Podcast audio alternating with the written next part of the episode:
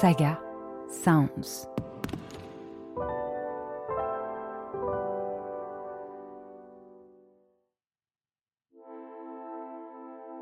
Il y a 50 ans, paraissait un rapport scientifique qui fit l'effet d'une bombe.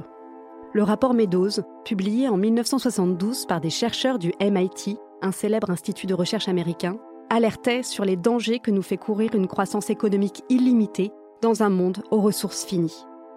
Pourtant, depuis, nous n'avons pas changé de trajectoire. Pire, on a accéléré. Je m'appelle Audrey Boelly et je suis journaliste scientifique. Comme beaucoup, je m'inquiète pour l'avenir de mes deux filles et des enfants de leur génération. Alors, j'ai voulu savoir où nous en étions aujourd'hui, 50 ans après la publication du rapport Meadows, et maintenant que nous sommes entrés dans l'ère de la surproduction et de la fast fashion. Dans ce podcast, je mènerai mon enquête en interrogeant des experts et des scientifiques pour tenter de répondre à ces questions vitales. S'est-on rapproché des limites planétaires? Les a-t-on déjà dépassées? Est-il possible d'envisager un avenir où l'activité humaine n'épuiserait pas les ressources de notre seule planète, dont nous et l'ensemble du monde vivant dépendons pour notre survie? Dans l'épisode précédent de Dernière Limite, j'ai voulu en savoir plus sur la question cruciale de l'énergie. Après mon entretien avec l'expert Mathieu Ozano, j'ai réalisé que c'est l'abondance énergétique, en particulier celle fournie par le pétrole, qui rend possible notre mode de vie et la croissance de notre économie. Mais j'ai surtout pris conscience qu'avec l'épuisement à venir des ressources pétrolières, et malgré la transition énergétique, nous allons bientôt devoir vivre dans un monde avec moins d'énergie disponible. Moins d'énergie pour nous chauffer, nous déplacer, fabriquer et transporter les biens que nous consommons. Moins d'énergie aussi pour creuser le sol et en tirer les ressources minières dont nous avons tant besoin pour nos objets high-tech, mais aussi pour fabriquer nos éoliennes et nos panneaux solaires sur lesquels repose en partie la transition énergétique. Nous sommes de plus en plus dépendants de ces métaux que nous allons chercher toujours plus profond dans le sol. Par exemple, le téléphone fixe de ma grand-mère contenait une douzaine de métaux différents. Il en fallait une trentaine pour fabriquer mon premier GMS, acheté dans les années 90, et il y a aujourd'hui pas moins d'une cinquantaine de métaux dans mon smartphone. On nous parle d'une croissance verte qui s'appuierait sur le développement de nouvelles technologies, plus efficaces et plus économes en énergie, d'une accélération vers un monde toujours plus high-tech et dématérialisé qui apporterait des solutions à la crise environnementale. Mais est-ce vraiment le cas? Combien de temps pourrons-nous tirer du sol les minerais dont nous avons besoin pour la révolution numérique et énergétique qu'on nous promet? Pour en parler, j'ai le plaisir de recevoir Philippe Biwix. Bonjour. Bonjour. Philippe Biwix, merci de nous accueillir dans vos locaux. Vous êtes ingénieur centralien, vous avez débuté votre carrière comme ingénieur conseil en France et à l'international dans différents secteurs industriels comme l'énergie, la chimie, les transports, le bâtiment ou encore l'aéronautique. Vous êtes l'un des spécialistes en France de l'épuisement des ressources minières, un sujet sur lequel vous avez publié plusieurs essais, notamment Quel futur pour les métaux, dont vous êtes co-auteur, et L'âge des low-tech vers une civilisation techniquement soutenable, paru en 2014. Philippe Biwix. Dans mon introduction, j'évoquais le smartphone qu'on considère aujourd'hui comme l'incarnation du progrès et d'une société high-tech dématérialisée. En 2018, on a vendu 1,5 milliard de smartphones. Est-ce que plus de smartphones est synonyme de plus de dématérialisation? Le téléphone, il ne fonctionne que parce qu'on a euh, bah, une antenne euh, à laquelle on va pouvoir euh, se connecter ou un réseau Wi-Fi. Et puis cette antenne, ensuite, elle va aller sur des, répartiteurs, des routeurs. et puis on va emprunter des câbles transocéaniques et on va aller chercher des données dans un data center, etc. On vit dans un monde qui n'a jamais été aussi matériel. simplement, cette matérialité, elle se, elle se cache en partie, effectivement, derrière des, des, entrepôts euh, qui peuvent être euh, dans des endroits qu'on visite pas tous les jours, ou bien à l'autre bout du monde, ou bien elle, on l'a devant euh, ses yeux, mais on, y est tellement habitué qu'on la, qu'on la constate pas. Il y a aussi l'objet lui-même, le smartphone, en fait, qui, est, voilà, qui paraît être un petit objet qui pèse quelques, une centaine de grammes, mais derrière, en fait, on a, pour le fabriquer, il y a besoin de beaucoup de matière. Oui, alors euh, il y a besoin de, beaucoup de matières différentes. Il y a aussi beaucoup, besoin de beaucoup de transformations. Ces transformations, elles vont s'opérer, elles aussi, dans des usines, bah, des usines chimiques, euh, des raffineries euh, de, pétrole, des endroits où on va fabriquer du plastique. donc il y a effectivement, alors cette notion de sac à dos écologique, qui est la logique de, dire finalement, bah non, on voit pas toute la matérialité qui a été convoquée dans nos objets. Et, c'est vrai que dans le, dans le numérique, c'est particulièrement flagrant parce qu'on a des objets qu'on a cherché à miniaturiser. Eh bien, pour miniaturiser, en fait, voilà, plus l'objet est miniature et plus l'objet est électronique, plus en réalité la quantité de déchets et la quantité d'énergie qui a été consommée en proportion est, très forte. Donc, on parle sans, difficulté, je pense, euh, si on inclut à la fois les déchets miniers, euh, puis qu'on prend aussi la partie énergie fossile, on va trouver euh, sans problème que le téléphone pèse des dizaines de kilos.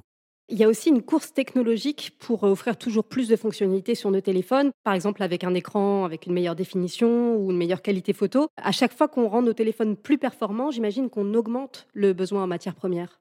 Effectivement, plus on rajoute euh, de l'équipement, plus il y a des chances qu'il y ait effectivement une diversité de métaux, on entend dire qu'il y a de la course à la miniaturisation et le fait que l'objet fait finalement euh, usage de tout maintenant irait vers, le, vers la dématérialisation. En fait, euh, hein, cette logique de dire bah, attendez, avant on avait euh, un caméscope, un appareil photo, un réveil, etc. Et puis maintenant on a tout dans un seul objet et c'est le smartphone. Donc finalement on va consommer beaucoup moins de matières premières. En fait, non, ça marche pas comme ça, parce que d'abord, on a encore euh, quelques objets à côté. En réalité, on n'a pas tout remplacé. Et puis, en plus, ce smartphone, effectivement, compte tenu des générations qui, bougent, et puis du fait qu'on veut toujours un peu avoir les derniers trucs euh, à la mode, et puis les dernières fonctionnalités, justement, eh bien, on a tendance à le remplacer très vite. Donc, globalement, effectivement, notre, notre consommation matérielle, malheureusement, elle n'est pas freinée par le progrès technologique, loin s'en faut. Alors, l'extraction minière nécessaire pour fabriquer euh, nos téléphones a un impact sur l'environnement dont on n'est pas forcément conscient. Est-ce que vous pouvez nous dire quels sont exactement ces impacts? Ce qu'il faut comprendre, c'est que l'exploitation minière, d'une part, et puis le, les procédés minéralurgiques et métallurgiques font partie vraiment des activités humaines qui sont euh, parmi les plus polluantes en fait. Hein. Pourquoi? Bah Parce que euh, globalement on va venir creuser des trous. Creuser des trous, bah, c'est utiliser des engins euh, et des explosifs, des engins qui utilisent évidemment des, des, gros moteurs diesel et beaucoup d'énergie fossile. On va venir perturber le cycle de l'eau, on va venir faire du bruit, des poussières, Ensuite, il y aura des résidus miniers euh, qui souvent contiennent encore un peu de métaux et souvent des métaux euh, dangereux. Euh, il va y avoir des impacts au niveau du traitement du minerai. Donc là, on peut utiliser des acides, des solvants. Il y avoir des rejets sulfurés. Enfin, il y a voilà, des reportages euh, sur l'exploitation des terres rares en Chine, par exemple, qui a beaucoup défrayé la, chronique, euh, sur euh, la question de l'utilisation de, mercure ou de cyanure pour les exploitations d'or ben, en, Guyane ou au Brésil, par exemple. Donc là où il y a aussi des, accumulations absolument claires dans la chaîne alimentaire de, de, produits chimiques. Il y a assez peu d'études épidémiologiques, je pense, sur la question de la santé des enfants, etc. Parce qu'encore une fois, on est souvent dans des pays qui ne sont pas forcément en capacité de se payer ce type d'études. Il y a vraiment toute une série d'impacts extrêmement nombreux qui fait que voilà, quand on extrait euh, une matière première, il faut, faut savoir pourquoi. D'ailleurs, vous parliez des, enfants euh, dans certains pays euh, où les, voilà, les normes sociales sont pas sont mal les mêmes que chez nous. Il y, a, il y a aussi cette problématique des enfants qui travaillent dans certaines mines on tombe assez facilement sur la sur euh, sur l'Afrique des Grands Lacs, enfin en particulier la République démocratique du Congo, l'est de la République démocratique du Congo, où il y a à la fois on trouve de l'or, on trouve du tantal, euh, on trouve euh, de la de l'étain, des, choses comme ça, du tungstène. Il y a eu des rapports de l'ONU, de la Banque mondiale sur la question de, l'exploitation d'enfants dans un certain nombre de, cas et donc en particulier euh, dans ces mines informelles du Congo. Alors pour limiter l'impact environnemental et social dont on vient de parler, il faudrait par exemple qu'on change de téléphone beaucoup moins souvent. La première chose, c'est juste de ne pas avoir besoin de consommer. Donc euh, c'est un paramètre qui est, qui est évident, c'est qui, qui, est beaucoup plus efficace que l'éco-conception. C'est-à-dire la capacité à peut-être à optimiser la quantité euh, de, telle et telle matière qu'on va, qu'on va y mettre. Euh, c'est beaucoup plus efficace que d'essayer de travailler sur la question du recyclage. Alors c'est vrai qu'il euh, y a plusieurs raisons au, au fait qu'on les change souvent, ces téléphones. la première obsolescence, c'est une obsolescence des désirs. C'est une obsolescence marketing. Hein. On ne change pas son téléphone parce qu'il est en panne, on le change parce qu'on a envie de changer de téléphone. Et puis parce qu'il y a des offres qui permettent d'en changer avec un moindre coût facial. Ensuite, finalement, on a un téléphone qui euh, nominalement fonctionne, mais ne tient plus quelque part la, suite logicielle ou la suite euh, euh, des applications. Enfin, il se met à, ramer, comme on dit. Et puis enfin, il y a effectivement la question de la panne technique ou de, voilà, avec des objets bah, qui ont un certain nombre de fragilités. Enfin, il y a des choses plus fragiles que d'autres, on va dire, dans un téléphone. Et donc, celle-là, effectivement, la capacité à les réparer, ça ouvre la question, effectivement, des méchants industriels qui vont ou pas mettre un truc qu'on peut dévisser, démonter ou pas, évidemment, mais aussi de la disponibilité des matières premières avec des objets qui vont avoir une certaine durée de vie technique ou technologique. Mais ça, ça arrive vraiment en termes d'effets bien derrière la question de l'obsolescence marketing. Donc, ce qu'il faut, c'est qu'on ait des objets qui soient effectivement réparables, plus facilement réparables, qu'on maîtrise mieux technologiquement, euh, mais que du coup, ça nous donne envie aussi de les conserver plus longtemps. Et, presque, voilà, en, exagérant un peu, il y, a, il y a un siècle, on avait des, avait des ouvriers qualifiés qui, euh, qui, transmettaient leurs outils euh, presque à la génération suivante. Quoi. Hein. Bon, on n'en est, pas, on est pas vraiment là dans l'électronique. Quoi. Il y a aussi beaucoup des, sports autour du recyclage. Est-ce que déjà aujourd'hui, les téléphones sont vraiment envoyés au recyclage? Alors, bah, déjà, il y en a qui restent dans les tiroirs. Tout n'arrive pas, retourne pas dans les, dans les chaînes de, dans les chaînes de recyclage. Ensuite, on va dire que la France est plutôt, euh, plutôt bien là-dessus, je pense, parce que bah, d'abord, on a signé la Convention de Bâle, euh, ce qui n'est pas le cas de, certains grands pays euh, du monde. donc, la Convention de Bâle, c'est celle qui interdit l'export de, de, déchets dangereux. On va dire si, si tout était bien respecté, ben, on devrait gérer tous nos déchets sur place. il se trouve qu'on les retrouve ailleurs quand même, ces déchets. Donc on les retrouve en Afrique de l'Ouest, on les retrouve au Pakistan, on les retrouve en Chine, où ils vont être traités de manière formelle ou informelle. Alors informelle, ça veut dire que ben, on va vraiment faire de la petite tambouille, de la, métallurgie de, vraiment bas de gamme pour récupérer en gros euh, l'or du microprocesseur, euh, les câbles de cuivre, euh, éventuellement un ou deux autres trucs. Pourquoi on récupère pas tout? Eh bien, en fait, parce que c'est à la fois économiquement et technologiquement pas rentable de tout récupérer. Alors qu'est-ce que ça veut dire? Bah, Ça veut dire que quand vous avez mélangé en fait des toutes petites quantités, hein, on parle vraiment de, milligrammes parfois, hein, voire, moins de certains métaux, eh bien en fait quand on va arriver au recyclage avec des objets donc qui sont très très intégrés, très miniaturisés, des composants très miniaturisés, eh ben on va, on sait pas trop quoi faire de tout ça, donc on va, on va récupérer la batterie, l'écran, ça contient des métaux un peu différents, et puis le reste, ben on va broyer, et puis on va passer ça dans un four après, et puis on va tâcher de faire un certain nombre d'opérations chimiques, d'opérations métallurgiques pour, euh, pour récupérer euh, un certain nombre de métaux qui valent le coup, mais il y en aura toute une série qui ne seront, euh, qui ne seront pas récupérés et qui vont être dans les déchets en fait industriels de, de, voilà, de l'opérateur de recyclage. Bah, soit ça serait mis en décharge, soit ça va faire une sous-couche euh, routière peut-être, enfin des trucs comme ça. Et donc euh, voilà, vous avez euh, une moitié facilement de, de, la soixantaine de métaux, donc une trentaine de métaux qui aujourd'hui sont quasiment pas recyclés à l'échelle mondiale. Hein. J'aimerais revenir sur un point que vous avez soulevé tout à l'heure, c'est la question du sac à dos écologique, c'est-à-dire euh, la quantité de matière en fait qu'il faut initialement pour produire un objet. Euh, il y a une étude de l'ADEME qui est sortie et qui montre que, par exemple, pour fabriquer un micro-ondes, euh, il faut deux tonnes de matière, deux tonnes et demie pour fabriquer une télévision. Comment c'est possible qu'il faille autant de matière? On compte les résidus miniers des métaux qui sont très abondants et puis qui qui, dans les processus géologiques, se sont, se sont concentrés assez facilement. Par exemple, le minerai de fer, ben, dans, un, dans, une tonne de minerai de fer, vous allez avoir 400, 500, 600 kilos de, de fer contenu. C'est quasiment de l'oxyde de fer pur. Et puis dans une mine d'aluminium, vous allez avoir typiquement 20% d'aluminium, donc 200 kilos d'aluminium dans une tonne de minerai.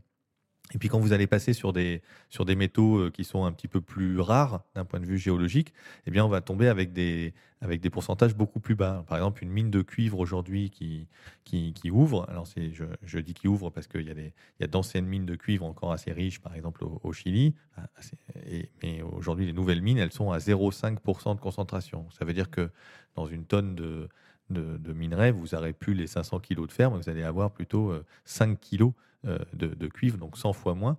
Et puis si j'allais vers euh, une mine d'or, eh bien, je vais tomber à 1 à 5 grammes d'or pour une tonne de minerai. Donc, alors du coup, bah, ça fait que dans votre télévision ou dans votre, dans votre micro-ondes, quand vous allez avoir, je ne sais pas, allez, 100 grammes de cuivre, par exemple, en fait, les 100 grammes de cuivre, on ne va pas compter 100 grammes de cuivre, on va dire, qu'il bah, faut multiplier par 125 ou 200 ces 100 grammes. Donc très vite, on va, tomber dans des dizaines de kilos, etc. Et si vous faites ça sur l'ensemble des matières premières, ben déjà vous allez trouver beaucoup plus. Et puis on va rajouter euh, dans le calcul euh, la quantité d'énergie a été consommée. Et là aussi, c'est, on, peut, parler de CO2, mais on peut parler aussi du poids de cette énergie. C'est le nombre de litres de pétrole ou le nombre de mètres cubes de gaz, etc. Et donc là aussi, ça va rajouter euh, encore du poids. Et puis, alors je ne sais pas si c'est le cas dans les calculs que, que, vous citez, mais souvent les gens aussi rajoutent l'eau. Euh, et donc là, alors l'eau, c'est un petit peu, quand on pourrait dire, bah, l'eau, on va la prendre dans le milieu et puis ensuite on va la rejeter.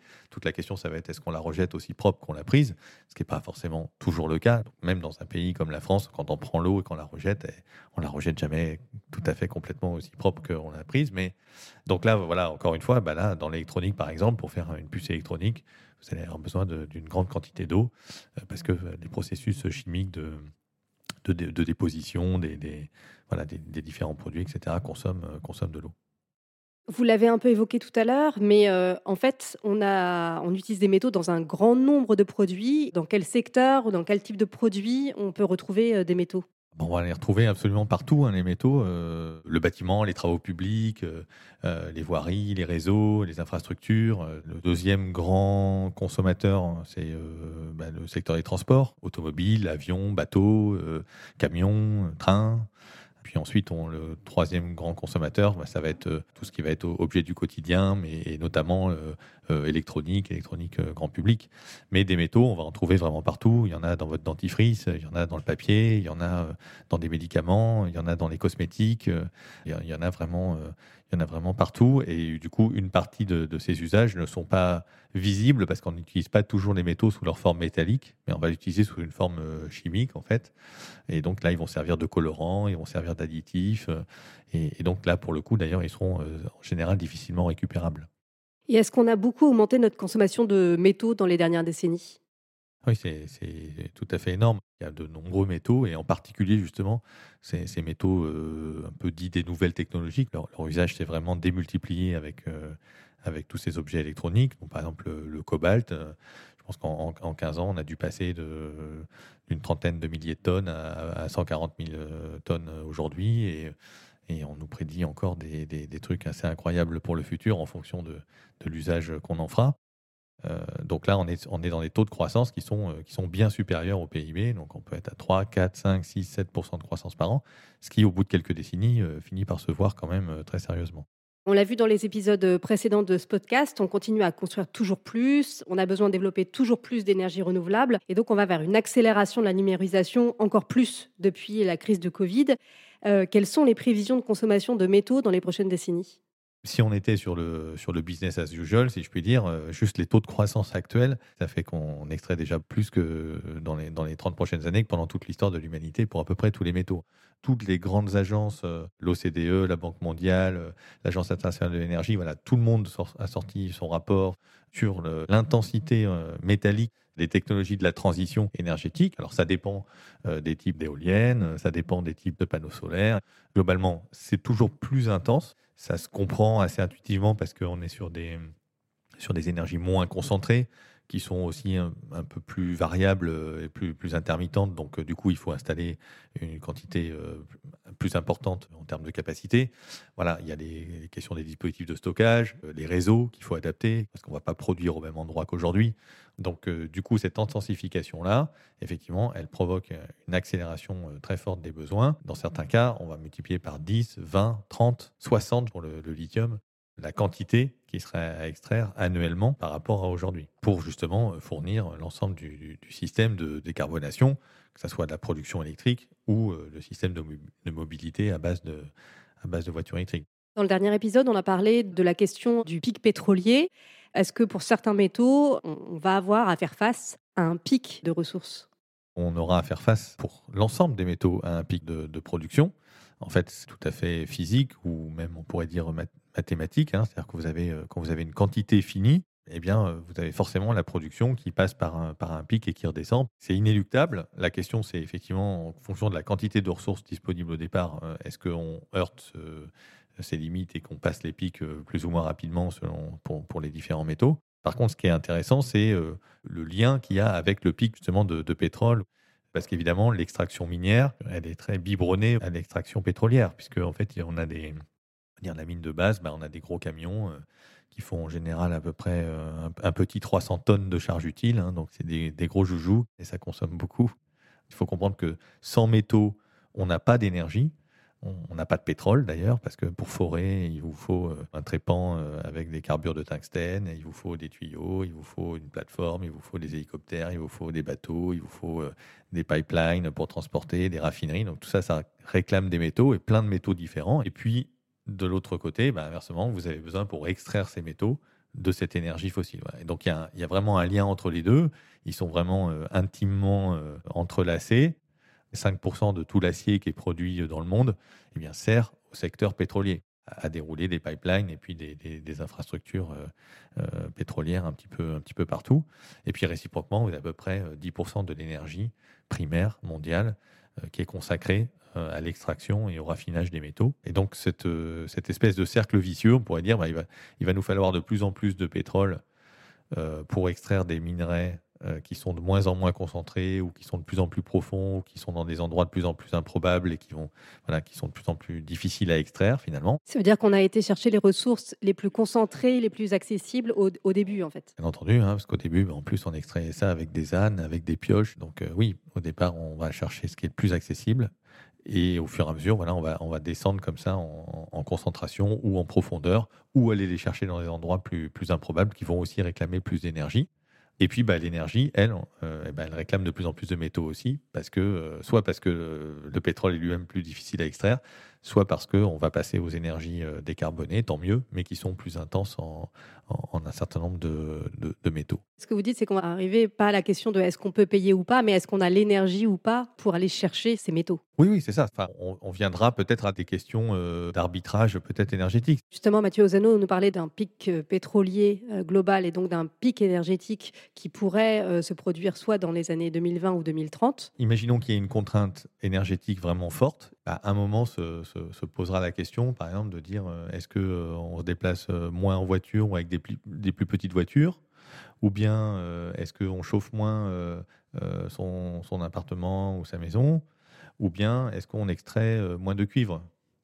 Si à ce moment-là, on a effectivement besoin de cuivre parce qu'on a décidé qu'on n'allait pas se passer d'électricité, je pense qu'il y a des arbitrages qui se feront en, faveur, disons, des, besoins stratégiques puis dire, d'une manière ou d'une autre. Quoi. Puis on dira, bah non, écoutez, vous mettez un pull à la maison et, et puis euh, bah non, vous aurez des plus petites voitures. Et puis on aura toujours assez d'énergie euh, qu'on aura fléché sur, euh, sur tel ou tel domaine. Quoi.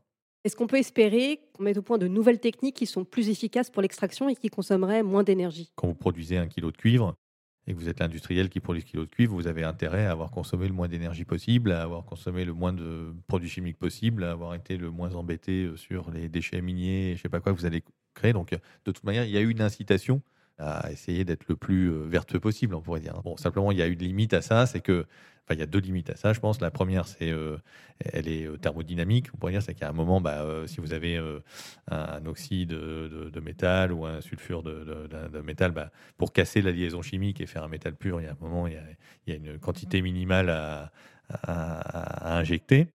Donc après, vous pouvez jouer sur, la, sur la température. Il y a souvent des choses qui se passent à haute température. Donc est-ce qu'on peut jouer sur ça?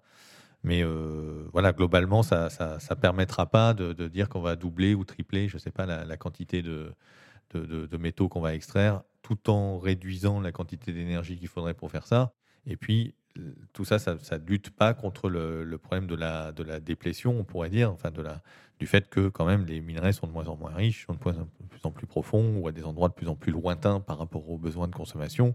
Et donc ça, c'est de toute manière, euh, ça, ça impacte sur le paramètre énergétique. Quoi. Alors certains évoquent euh, l'idée d'aller chercher des ressources métalliques au fond de l'eau ou dans l'espace en exploitant les astéroïdes. Est-ce que ça vous paraît réaliste? Au fond de l'eau, beaucoup plus réaliste que dans les astéroïdes. Au fond de l'eau, euh, il y a il paraît une ou deux exploitations déjà plus ou moins en route. Et puis il y a des startups diverses et variées qui euh, voilà, prétendent qu'ils vont aller chercher euh, effectivement des nodules polymétalliques euh, dans le Pacifique. Effectivement, il y a certains métaux assez intéressants, le nickel, le cobalt, le cuivre, le manganèse.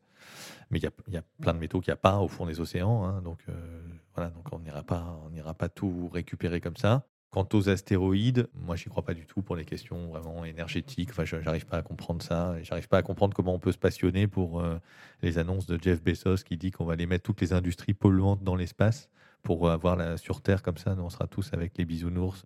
Enfin, je veux dire, il a pas, il a jamais mis les pieds dans une cimenterie ou un haut fourneau. Je sais pas, c'est pas possible, quoi. Enfin, je vais pas envoyer des hauts fourneaux dans l'espace et puis en plus, il faut de l'oxygène. Donc, je comprends pas bien.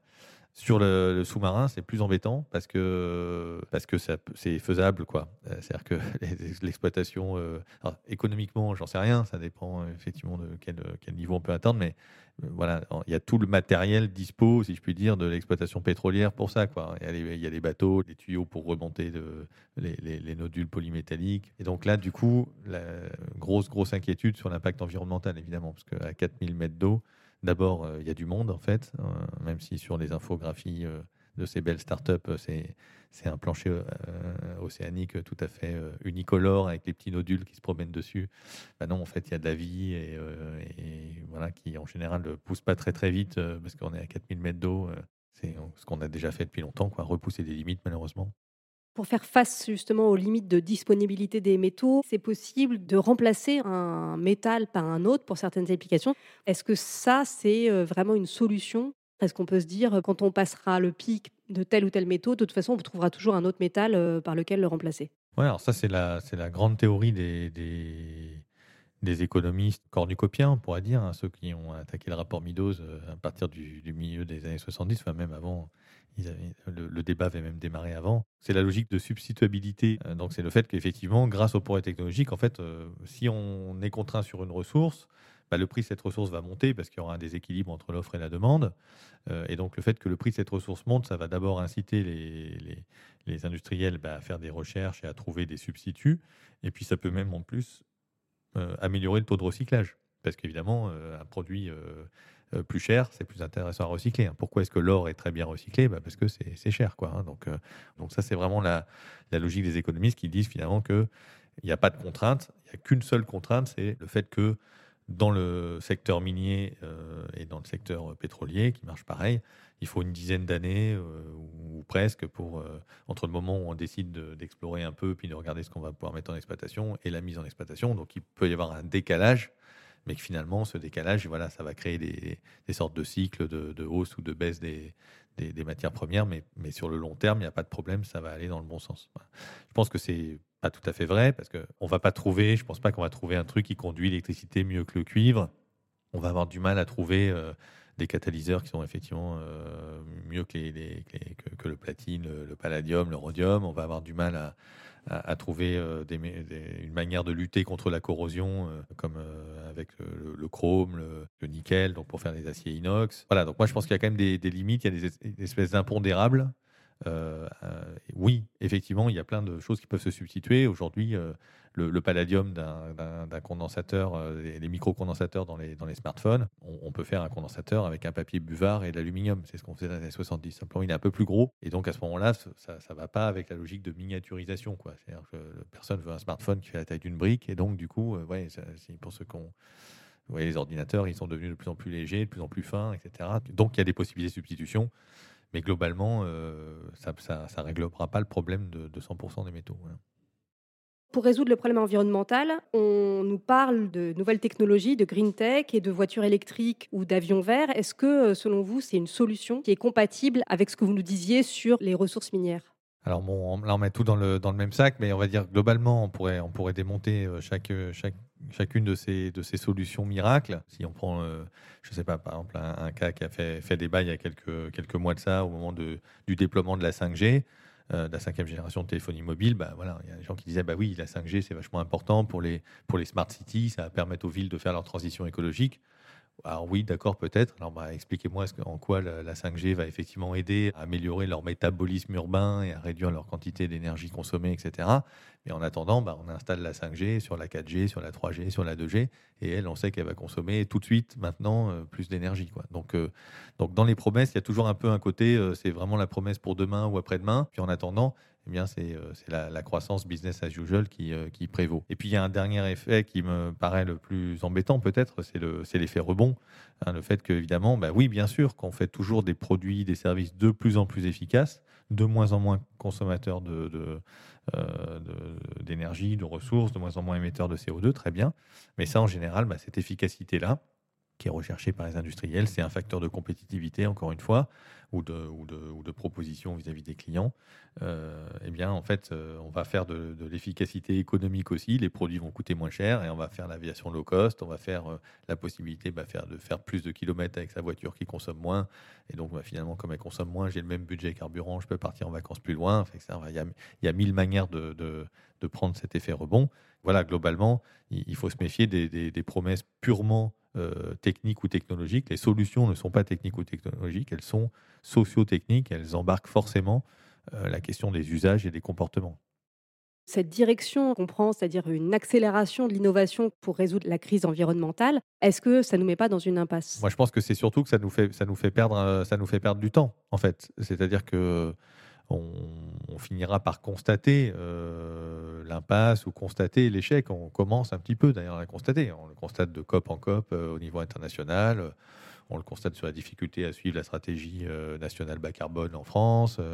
voilà, donc de toute manière, on voit bien que c'est un petit peu compliqué et que sans faire appel à la sobriété, c'est un peu difficile.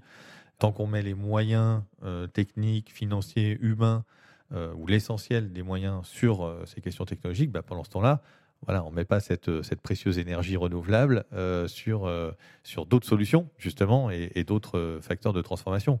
Donc, c'est plutôt pour moi une manière de, de maintenir le statu quo, de ne pas commencer un virage peut-être culturel, intellectuel sur, sur différents domaines. Voilà, quand on dit le domaine aérien voilà, qui a été un peu chahuté avec euh, la crise sanitaire et qui avait besoin du soutien d'argent public, bah, finalement, euh, voilà, quand on leur demande des comptes, ils disent Ah oui, euh, bon, bah, voilà, on a toutes les solutions, tout va bien, et donc on peut continuer, et puis on peut même continuer à croître. Et en fait, bah, non, c'est pas vrai. Ces solutions ne sont pas évidentes, même si je fais confiance à nos incroyables ingénieurs, techniciens, chercheurs pour avancer là-dessus. Mais voilà, en réalité, être neutre, ça va être très très compliqué. Donc, donc oui, on perd du temps, en fait. On perd du temps en, fantasmant des, solutions qui n'en sont pas.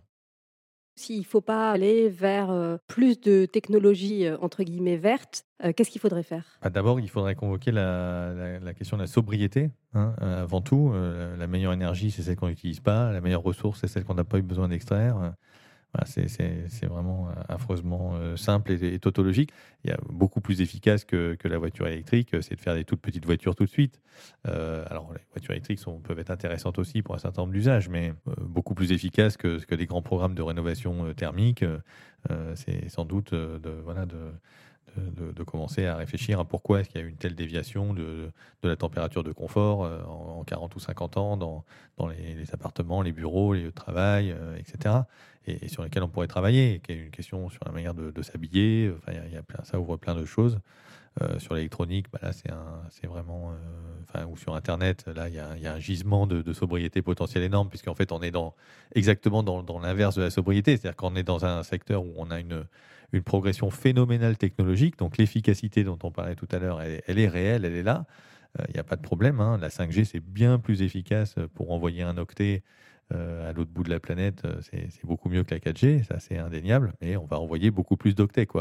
Et pourquoi est-ce qu'on va envoyer beaucoup plus d'octets alors qu'on a déjà des résolutions de vidéos qui, qui dépassent la capacité de, l'œil humain en nombre d'images par seconde, en nombre de pixels par centimètre carré euh, Voilà, donc pourquoi est-ce qu'il faut continuer à aller vers, je sais pas quoi, le, le 4K, le 8K, le 16K demain peut-être, je ne sais pas. Dans vos livres, vous évoquez aussi beaucoup des technologies euh, que vous appelez low-tech. Est-ce que vous pouvez nous expliquer en quoi ça consiste? Bon, low-tech, pour moi, c'est plus une démarche en fait que, vraiment une description d'un objet, parce que je pense qu'on est dans un monde de toute manière qui est voilà, aujourd'hui très, très high-tech et, et, et, que n'importe quel objet un peu euh, sobre, effectivement résilient, simple, plus facile à réparer, euh, euh, durable, avec lequel on peut être plus autonome, qu'on comprend mieux, voilà, donc il pourrait être qu'on pourrait donc qualifier de low-tech. On ne peut pas définir en disant ça c'est low-tech, ça c'est pas low-tech, parce que je prends souvent l'exemple du vélo en disant mais un vélo c'est super, c'est low-tech, c'est réparable, quand c'est en panne, je suis pas capable de le réparer moi-même, mais au moins je sais d'où vient la panne, il n'y a pas de problème. C'est pas comme une voiture bourrée d'électronique. Bon, et pourtant, un vélo, bah, c'est incroyablement euh, complexe en fait. Faut des usines de métallurgie euh, pour euh, fabriquer la chaîne de vélo, le dérailleur, les câbles de frein. Il faut de la graisse qui sort de je sais pas quelle raffinerie, puisque c'est évidemment de la graisse de pétrole.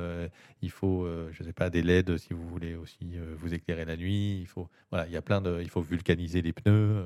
voilà, on est relié complètement à à toute justement l'extraction minière, pétrolière, enfin comme presque tous les objets en fait. La plupart des objets, ils, convoquent presque l'ensemble des spécialités du monde de manière directe ou indirecte. Quoi, hein. des, objets plus simples, voilà. plus facilement réparables. Voilà. c'est de dire effectivement, est-ce qu'on peut, est-ce qu'on peut effectivement aller vers la plus grande simplicité possible quand même, réfléchir quand même à travers les l'éco-conception aux matériaux qu'on va embarquer ou pas, essayer de faire en sorte que de ne pas mélanger des matériaux qui vont être incompatibles en fin de vie, de faciliter le démantèlement de l'objet, de faciliter sa durée de vie. Euh, et, puis, voilà, pourquoi est-ce qu'on a besoin d'avoir euh, euh, des, afficheurs électroniques sur, sur l'électroménager, alors que ça ne sert pas forcément à grand-chose? Pourquoi est-ce que on essaye de nous vendre le réfrigérateur qui va faire ses courses tout seul alors que c'est peut-être pas tout à fait de ça dont on a besoin. Euh, c'est revoir de quoi on a vraiment besoin en fait. Ouais, alors le revoir de quoi on a besoin, je, je le mettrais plutôt dans la rubrique sobriété. Et puis une fois qu'on a joué la rubrique sobriété, de dire finalement ce dont on veut pas se passer parce que bah je sais pas la machine à laver c'est quand même super une machine à laver. Euh. Eh bien voilà cette machine à laver bah, on peut la faire increvable. C'était le nom d'ailleurs d'un projet qui malheureusement euh, n'a pas abouti. Mais voilà parce que finalement c'est un moteur électrique, c'est pas très compliqué, euh, c'est relativement facile à maintenir. Voilà il y a quelques pièces d'usure sur lesquelles il faut s'assurer d'avoir un accès plus simple et, qu'à ce moment-là on peut faire des objets effectivement qui durent vraiment très longtemps et du coup leur, impact environnemental bah, il, s'abat mécaniquement euh, très fortement. Quoi. Et est-ce que vous pensez que la réglementation a un rôle à jouer pour ça? Moi, je pense que c'est énorme, en fait. Euh, alors, euh, souvent, on dit non, il y a déjà trop de réglementation et tout. Au contraire, il faut libérer des énergies, laisser faire et je sais pas quoi. Mais globalement, moi, je pense qu'effectivement, ce c'est pas juste le consommateur ou le consommateur qui va sauver la planète parce que grâce à ses achats, c'est incroyable et puis qu'il a tout compris, donc ça va bien se passer et qu'il va aller moins souvent changer son smartphone. Moi, je ne crois pas à ça. J'ai une vision très, très inspiré de, John Kenneth Galbraith, qui avait écrit euh, au début des années 60 le Nouvel État industriel, qui en gros euh, voilà, explique que l'économie, en fait, elle est poussée elle est poussée par les producteurs, elle n'est pas, elle pas tirée par les consommateurs. En fait, le consommateur n'est pas roi. Le consommateur, il est roi de choisir entre les trois trucs qu'on lui propose dans son linéaire de supermarché, c'est tout. mais il n'a pas le produit dont il rêverait potentiellement il n'existe pas si, les industriels ont décidé de ne pas le mettre sur le marché. Et donc, du coup, bah, il n'y a, que la puissance publique qui, en fait, est capable de, euh, voilà, d'imposer quelque part, de créer le marché, si je peux dire, et d'imposer par un certain nombre de règles euh, fiscales, euh, réglementaires, etc., normatives, bah, des, choses à des industriels. Et donc, donc moi, je, crois beaucoup au rôle de la puissance publique, alors qu'il peut être démultiplié à toutes les échelles. Hein. ça peut être voilà, ça va de la commune euh, en passant par euh, la métropole, la région, euh, l'État, évidemment l'international aussi est important. Hein. Je ne dis pas qu'il faut pas qu'il faut arrêter les, négociations climatiques. Non, non, bien sûr, il faut continuer, même si c'est difficile. Mais par contre, voilà, il y, a toute une gamme d'actions possibles, donc sur des interdictions, sur les taxes ou pas, sur la capacité à soutenir des filières par les achats, le pouvoir prescriptif. Hein. Euh, donc je pense qu'effectivement, la puissance publique a un rôle, euh, un rôle important à jouer. Pas unique, mais euh, important. Ce que vous dites, c'est que les, changements réglementaires et, aussi une révolution des, usages seraient la, la voie qu'il faudrait suivre. Est-ce que, selon vous, on a les moyens de mettre tout ça en place? Je pense que c'est un exercice extrêmement euh, difficile. En fait, il faut une conjonction de, de, plein de choses. Il faut euh, effectivement du côté des, des citoyens consommateurs, eh bien, euh, une prise de conscience. ça va du retour de la vente en vrac à remplir sa bouteille d'huile dans, son, dans son magasin, je ne sais pas quoi, pour faire du, zéro, du, vrai, zéro déchet. il faut que la puissance publique soit OK. Il faut que ça marche, tout ça dans un jeu géopolitique quand même ultra complexe. Le, le, le 21e siècle ne va pas être simple de ce point de vue-là non plus. Euh, les effets du changement climatique avec le coût qui est déjà parti, le fait qu'il va falloir s'adapter. Euh. donc il y a voilà, une conjonction de beaucoup de choses. Ça sera, euh, ça sera complexe, mais il faut trouver de l'enthousiasme dans les parcours de vie. Et on ne va pas tous partir sur Mars avec Elon Musk et conquérir la galaxie avec Jeff Bezos. Donc, donc non, on va faire autre chose, on va inventer ce, monde. Et, la crise sanitaire, je trouve, a montré que bah, parfois les paradigmes pouvaient tomber un peu vite. Regardons la question du télétravail, regardons la question de l'argent gratuit. Euh, voilà, donc ça, ça, secoue quand même potentiellement très vite, très fort. Parfois, l'histoire accélère.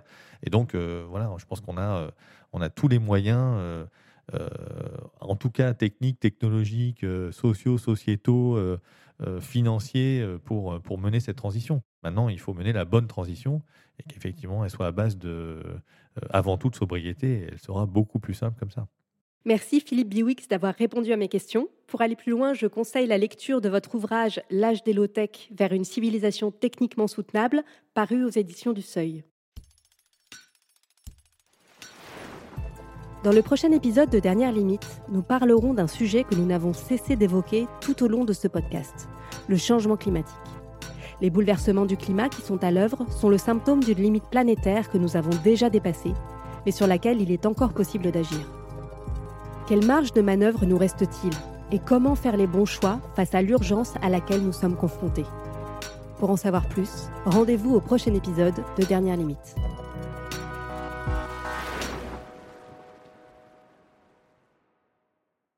Dernière Limite est un podcast pensé et écrit par Audrey Boelly. La réalisation et la musique sont d'Emma Chevalier, l'illustration de Chloé Nicolai et la production Saga Sounds avec le soutien de la Fondation Madeleine, abritée par la Fondation de l'Université Paris-Dauphine PSL. Pour soutenir ce podcast, n'hésitez pas à mettre des étoiles sur votre plateforme d'écoute et à partager ce podcast autour de vous. Et suivez Saga Sound sur les réseaux sociaux pour être tenu au courant de nos prochaines productions.